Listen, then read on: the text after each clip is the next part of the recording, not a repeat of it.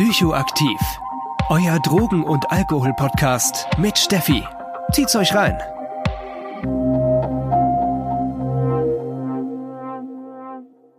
Herzlich willkommen zur nächsten Substanzsonntagsfolge. Heute ist eine sehr besondere Folge. Es ist die zehnte Folge und eine Jubiläumsfolge.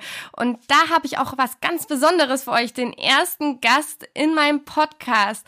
Hallo Stefan, schön, dass du dir Zeit genommen hast. Stefan ist Pharmazeut. Ja, hi Steffi, danke, dass ich dabei sein darf. Ja, freut mich riesig. Heute haben wir ein richtig cooles Thema und zwar geht es rund um das Thema Schmerzmittel. Schon Tilidin als Schmerzmittel ist ja zurzeit sehr in aller Munde. Und ähm, da dachte ich erstmal, ich mache eine Folge aber allgemein über Schmerzmittel. Und ja, weil Stefan da sicher um einiges mehr Ahnung hat als ich, freue ich mich, dass er dabei ist. Ja, Stefan, erstmal so als erste Frage. Es gibt ja viele Schmerzmittel, so spontan fällt mir Aspirin, Paracetamol, Ibo, aber auch Morphin ein. Erstmal, wie kann ich denn so Schmerzmittel in Gruppen aufteilen? Also von den Schmerzmitteln, die man so gemein, gemein kennt, ähm, hat man im Grunde zwei große Gruppen. Du hast einmal die sogenannten NSAR, nicht steroidale Antirheumatika, ist ein fürchterlicher und komplizierter Name. Das ist ähm, fast alles, was man so normal ähm, in der Apotheke over the counter bekommt, also ohne Rezept. Ähm, das ist Aspirin oder ASS ist der Wirkstoff aus Aspirin, äh, Ibuprofen, Diclofenac, ähm, Metamizol ist verschreibungspflichtig, Novaminsulfon kennt man vielleicht mal, das kriegt man mal, mal so nach einer Zahn-OP oder sowas, das ist schon ein etwas stärkeres Schmerzmittel. Das ist eine Gruppe, die haben alle einen sehr vergleichbaren Mechanismus im Körper, also machen sehr ähnliche Dinge. Ähm, dann gibt's die Opioide, das ja, ist eine ganz eigene Gruppe, die gehen auf ein bestimmtes Rezeptorsystem im, im Kopf vor allem, ähm, ja, was ja wir normalerweise kaum kennen, ähm, weil es nur in Notsituationen ausgelöst wird vom Körper. Und dann hat man noch Paracetamol, das ist so ein bisschen ein Außenseiter. Auch noch ein schwaches Schmerzmittel, aber da kennt man den Mechanismus tatsächlich gar nicht so genau. Ja, spannend. Und sind die, also dann würde mich erstmal so ganz grundlegend machen, was sind denn die verschiedenen Wirkweisen? Also bei diesen NSAR, ähm, also Ibuprofen und so weiter, die hemmen ein bestimmtes Enzym im Körper, das äh, Stoffe herstellt, die unser Körper zur Schmerz- und Entzündungsvermittlung benutzt. Also Prostaglandine heißen die, das ist ein, wenn, wenn man sich irgendwo verletzt oder irgendwo eben Schmerzen hat oder eine Entzündung, dann produzieren Zellen diesen Stoff oder diese Stoffe, das ist eine ganze Klasse an Stoffen. Und das wird über ein bestimmtes Enzym gemacht. Also es ist eine kleine Fabrik quasi in den Zellen, die diese Stoffe herstellt.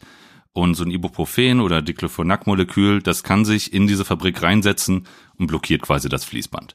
Und dadurch wird dieser Botenstoff nicht mehr hergestellt und unser Körper kriegt quasi nicht mehr mit, dass da Schmerzen sind oder auch eine Entzündung wird gestoppt.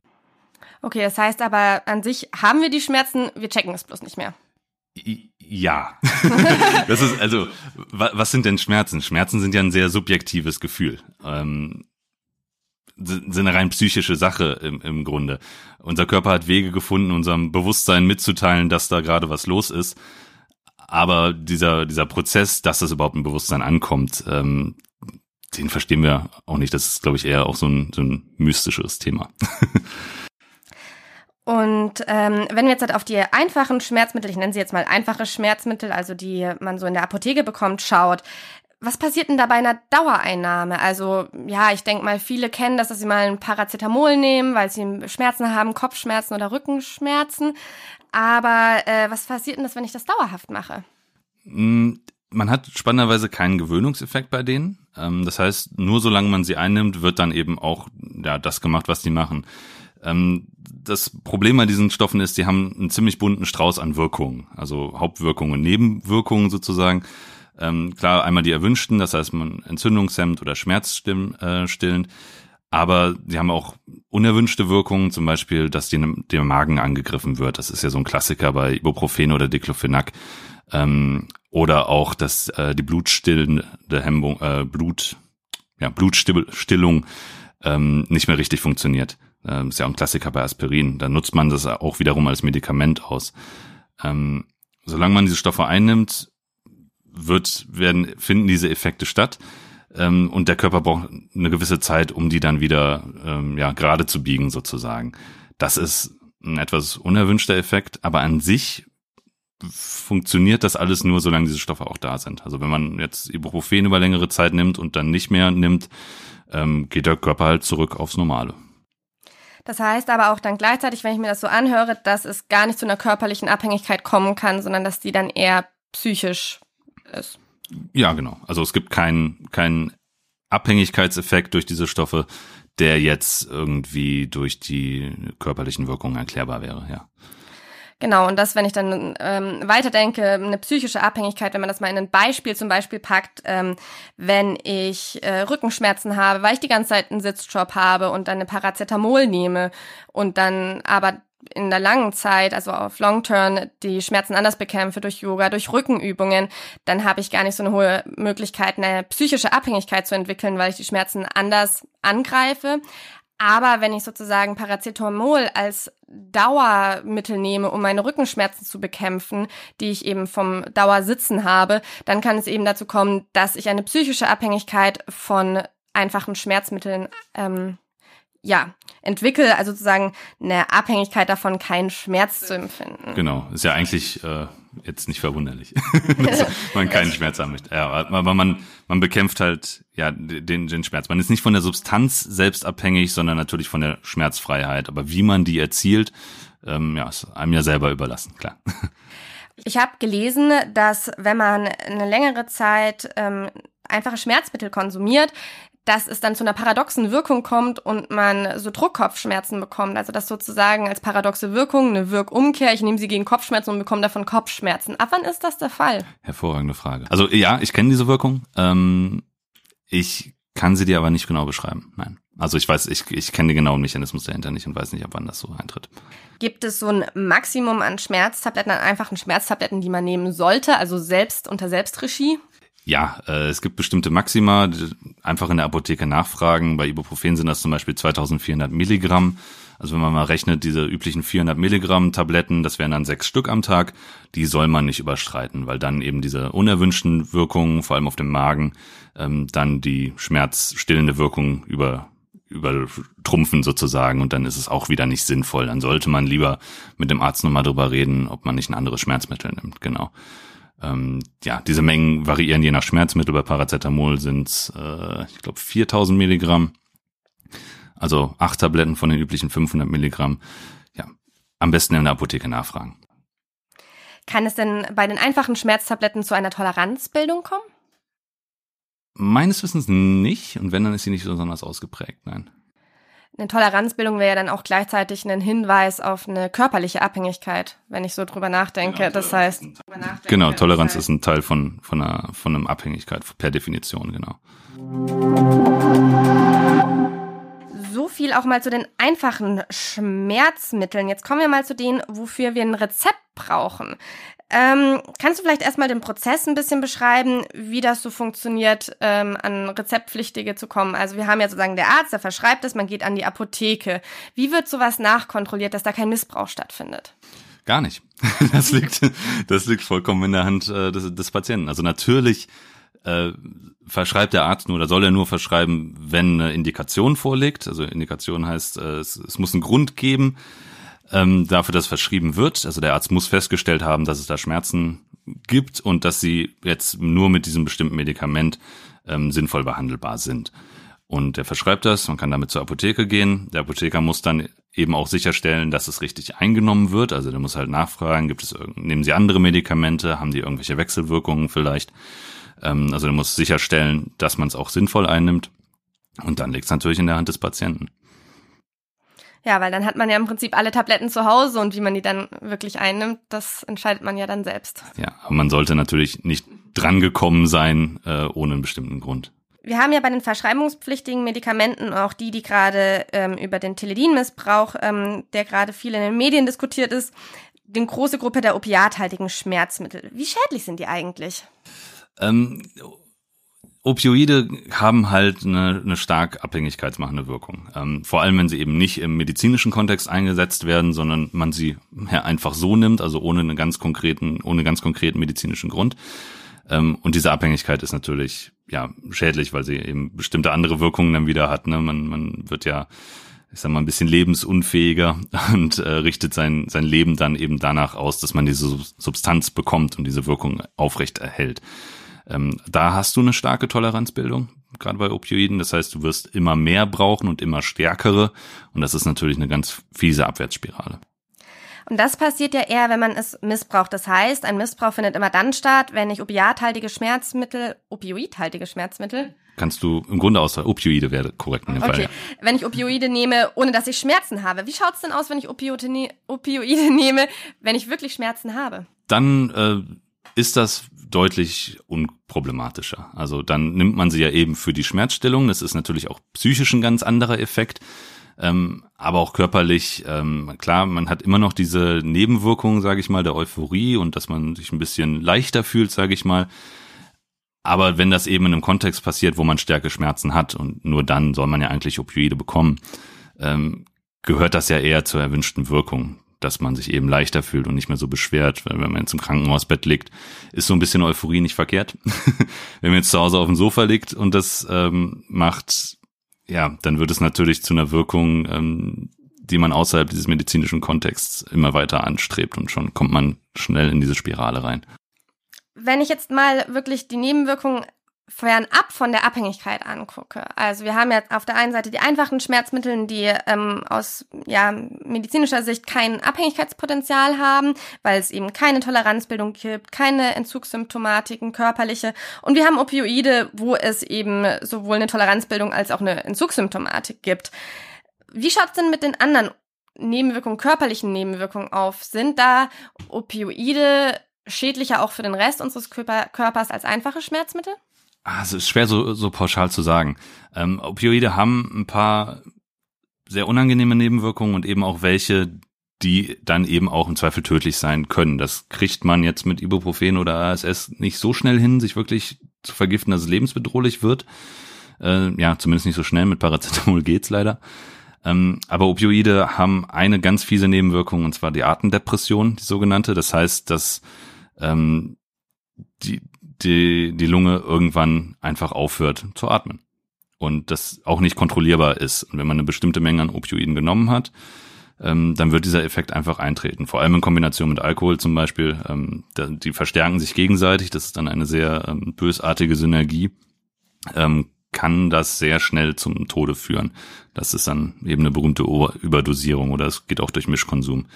Ansonsten ist eine fiese Nebenwirkung, die ähm, äh, ja jetzt nicht so dramatisch ist, aber sehr zuverlässig auftritt, sage ich mal, ist eine Verstopfung, weil Opioide auch aus einer Laune der Natur heraus den Darm lahmlegen im Grunde.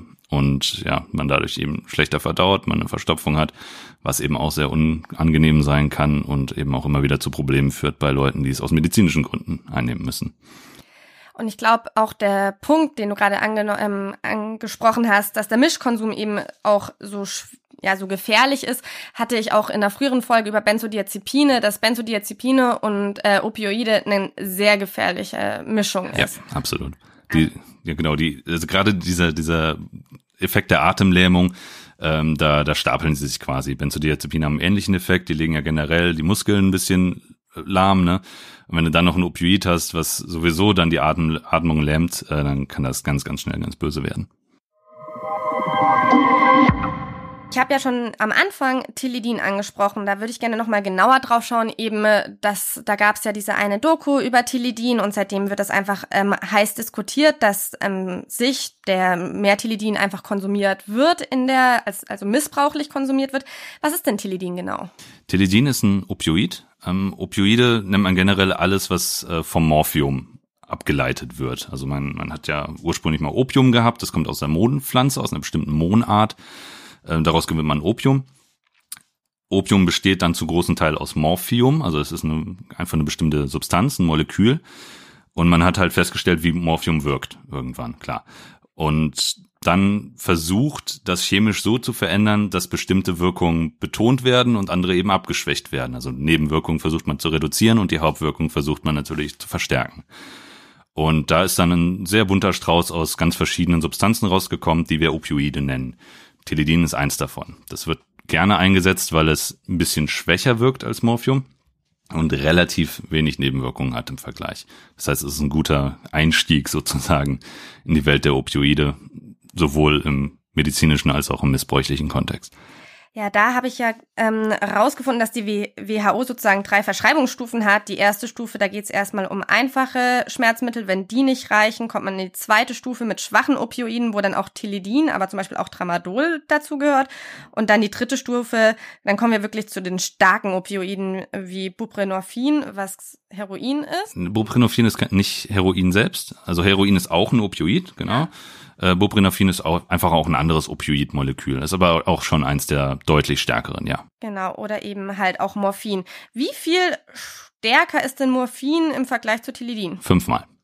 Das kann ich dir sehr genau auf den Punkt sagen. Es gibt tatsächlich so eine, so eine äh, Skala. Ja. Ähm, man nimmt Teledin als Wert eins und guckt dann, wie viel schmerzstillende Wirkung haben dann andere Opioide. Und Teledin liegt da genau bei 0,2, soweit ich weiß, oder zwischen 0,1 und 0,2. Das heißt, Morphin ist fünfmal stärker. Und die Skala, das, das wird irgendwann sehr beeindruckend. Man kennt ja vielleicht Fentanyl als eins der, der stärksten Schmerzmittel, die wir überhaupt kennen. Du landest da im Millionenstel Gramm Bereich bei Fentanyl. Krass. Werbung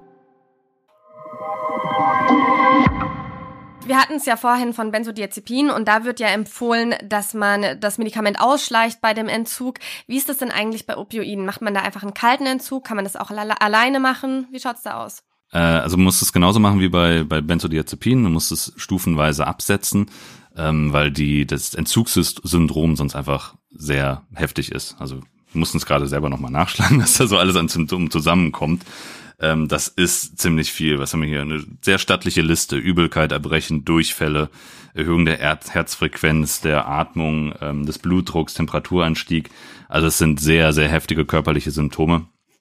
Und äh, das ist realistisch nur äh, unter stationären, unter stationären äh, Bedingungen durchführbar. Das heißt, selbst wenn man es versuchen würde, selbst mit starkem Willen, ist es praktisch unmöglich. So heftig sind die Symptome kann ich das dann sozusagen als Gleichung auch aufstellen, dass äh, je nachdem, wie stark das Opioid ist, umso stärker auch der Entzug. Das heißt, wenn ich in Anführungszeichen nur Tilidin eine Abhängigkeit entwickle, ähm, ist das der Entzug einfacher, angenehmer, als wenn ich zum Beispiel Morphin missbrauche? Leider nein. Die Gleichung funktioniert leider nicht, äh, weil es kommt letztlich auf die Dosierung an. Also du kannst mit Tilidin denselben Effekt erzielen wie mit Morphium, du musst halt fünfmal mehr nehmen. Und wenn man sich mal so die üblichen Dosierungen anguckt, die sind dementsprechend halt auch. Also eine normale Tilidin-Dosis wären ja zum Beispiel 100 Milligramm über den Tag verteilt.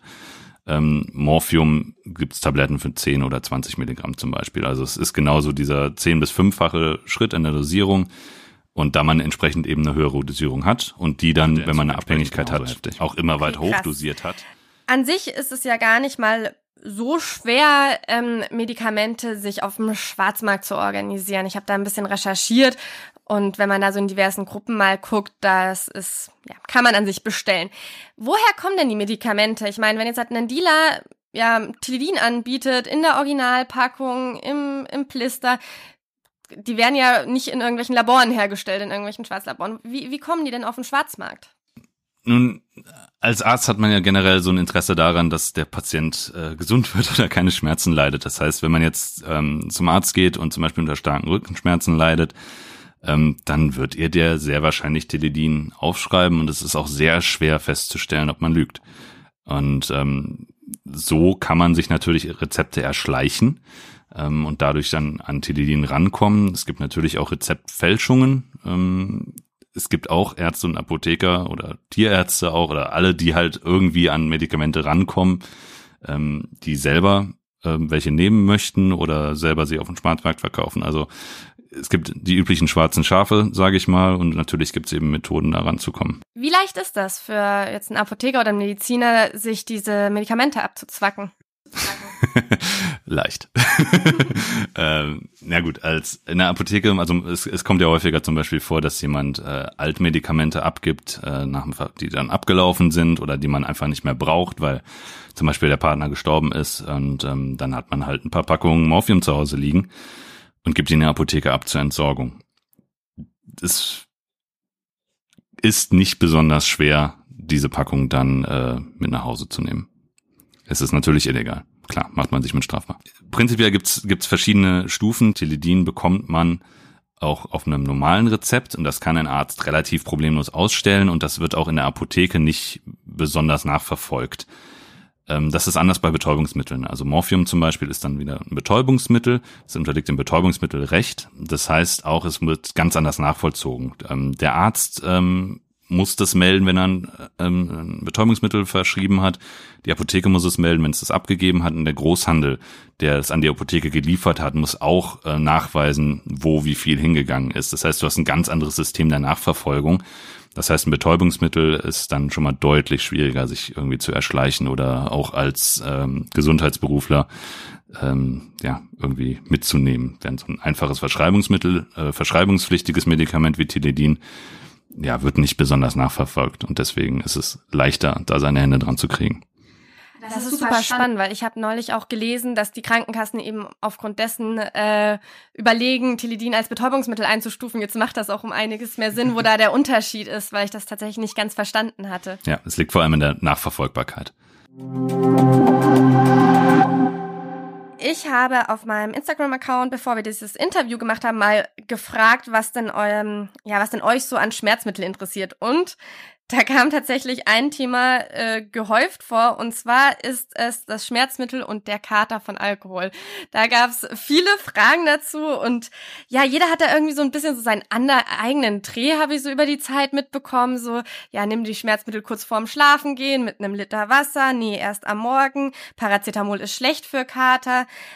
Kannst du uns da vielleicht einfach mal aufklären? Ah, das, das ist sehr schwierig. Also, und zwar, das, das hat verschiedene Gründe. Erstmal gibt es da so viele Mythen. es ist immer sehr schwer, Mythen auszuräumen. Ähm, keine, keine Variante ist unproblematisch, möchte ich direkt vorweg sagen. Und ähm, wir wissen auch nicht so genau, wie ein Kater eigentlich funktioniert. Und das macht das Ganze natürlich schwieriger, weil man guckt natürlich immer, was, was läuft da schief im Körper und mit welcher Substanz kann ich das vielleicht korrigieren. Also so, so denkt man so als Pharmazeut. Und wenn du gar nicht erst weißt, was da genau schief läuft, dann hast du natürlich Schwierigkeiten, das genau ähm, dann nachzuvollziehen.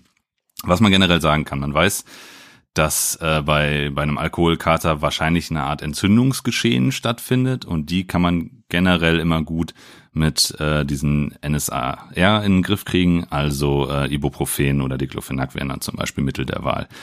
Das große Problem bei denen ist, die gehen ziemlich auf den Magen. Die sorgen dafür, dass der ähm, ja, Magen äh, sich quasi selber angreift und wenn man einen Kater hat und der Alkohol den Magen schon ordentlich gereizt hat, dann ist das natürlich sehr ungünstig. Paracetamol sollte man auf jeden Fall die Finger von lassen, denn Paracetamol äh, wird über die Leber abgebaut, genauso wie Alkohol und die Leber hat da schon genug zu tun, auf jeden Fall. Und deswegen soll man vom Paracetamol auf jeden Fall die, äh, die Finger lassen. Wenn man ein Schmerzmittel nehmen will, weil man es echt nicht aushält, würde ich persönlich zu Ibuprofen oder Aspirin raten, aber vorher auf jeden Fall was essen, sonst äh, greift das den Magen an und dann wird das Ergebnis auch nicht wünschenswert. Ansonsten Wasser trinken, Elektrolyte nachfüllen und schlafen.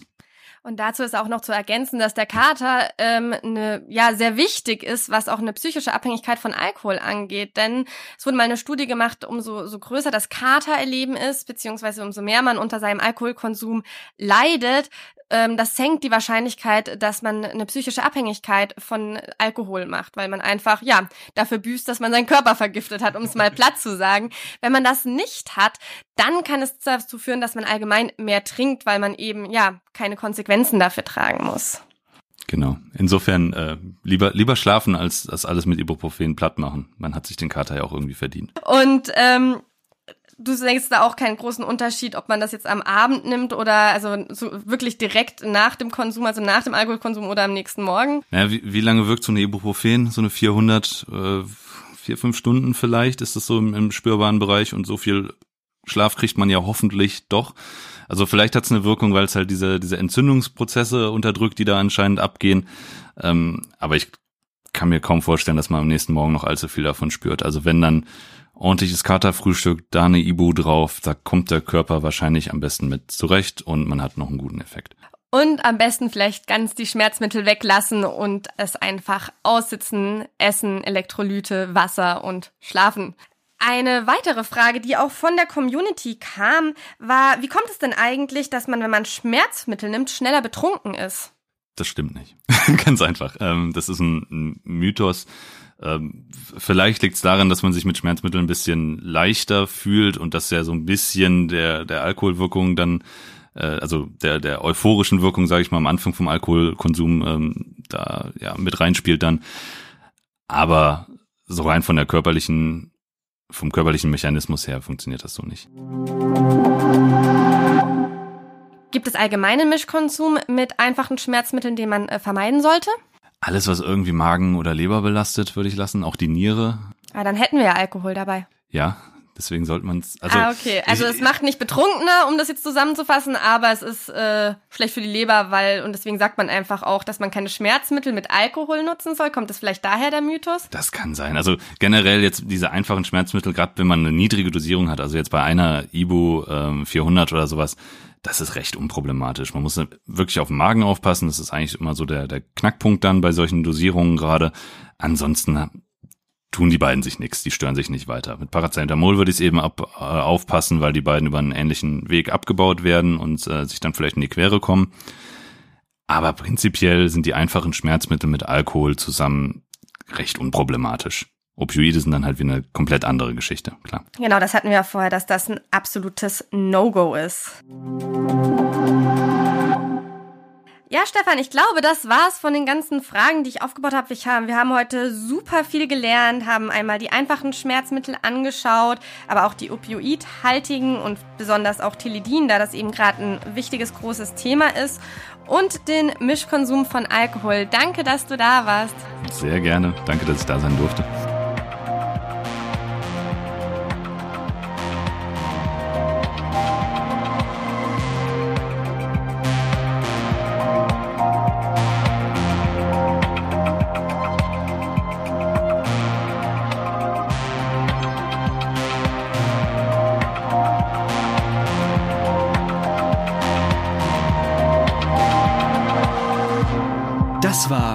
Psychoaktiv, euer Drogen- und Alkohol-Podcast mit Steffi.